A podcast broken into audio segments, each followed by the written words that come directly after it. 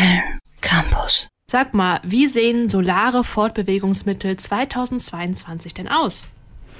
Ja, also heute gibt Solarfahrzeuge in so ziemlich jeder Größenordnung. Einzelne Solarzellen können zum Beispiel auf Kleinwagen montiert sein oder auf Reisebussen. Nur mit Sonnenenergie fahren, das schaffen nur sehr wenige Verkehrsmittel und auch nicht für besonders lange. Deshalb soll noch in diesem Jahr ein Solar-Pkw auf den Markt kommen.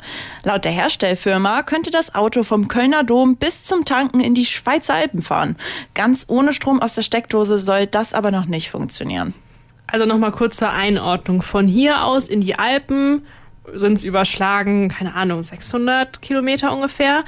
Eigentlich schon ganz schön viel für so ein Elektroauto. Dabei wird mal ja eine Sache noch nicht so ganz klar. Also warum sehen wir keine Fahrzeuge, die mit Sonnenenergie fahren, wenn die Anlagen dafür ja möglich und auch denkbar sind?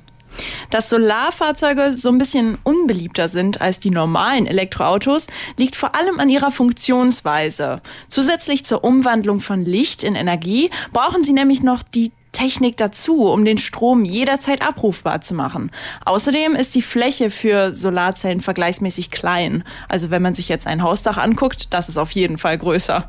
Über diese und ähnliche Probleme habe ich mit Professor Eberhard Waffenschmidt gesprochen von der TH Köln.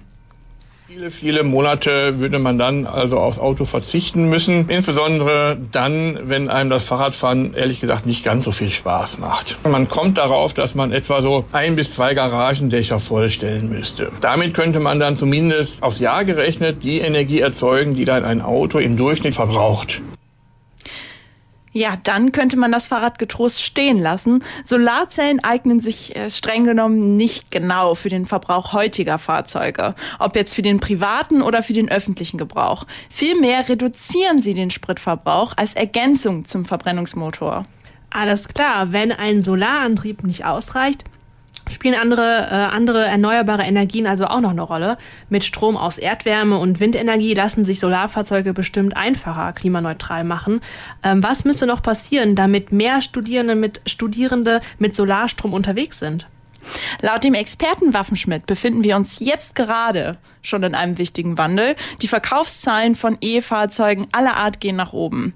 Dazu sollen ab 2035 genau keine umweltschädlichen Motoren mehr gebaut oder gekauft werden dürfen. Und das EU-weit. Dieses Verbot könnte aber noch strenger sein, findet Professor Waffenschmidt müsste eigentlich schon in den nächsten fünf Jahren kommen, denn damit sind die Verbrennungsmotorautos ja noch nicht verschwunden, sondern es werden dann nur keine neuen mehr hergestellt und verkauft. Auch hier zählt also, je früher die Preissenkung von Benzin aussetzt, desto eher steigen Menschen auf alternative Fortbewegungsmittel um. Die sind dann einfach attraktiver. Wer auf Geld achtet, würde heutzutage schon ein Elektroauto kaufen. Die Deutsche Bahn, öffentlicher Nahverkehr, fährt auch schon zum großen Teil elektrisch und stellt Stück für Stück auch die Versorgung auf erneuerbare Energien um. Ich weiß hier in Köln, auf der rechten Rheinseite in Toll fährt eine Buslinie elektrisch und ich glaube, es werden auch immer Stück für Stück mehr. Der Expertise nach zu urteilen, lohnen sich Solarzellen auf elektrischen Verkehrsmitteln auch mehr und mehr. Mit seinen Studierenden zusammen hat Dr. Waffenschmidt errechnet, wie viel Strom die Fahrzeuge zusätzlich noch brauchen. Und in Deutschland müssten dann ungefähr 10 Prozent pro Jahr eingespart werden. Das hält der TH-Professor aber für realistisch. Das heißt, ein Teil von dem Bedarf könnte auch nachhaltiger dazu produziert werden www.kölncampus.com www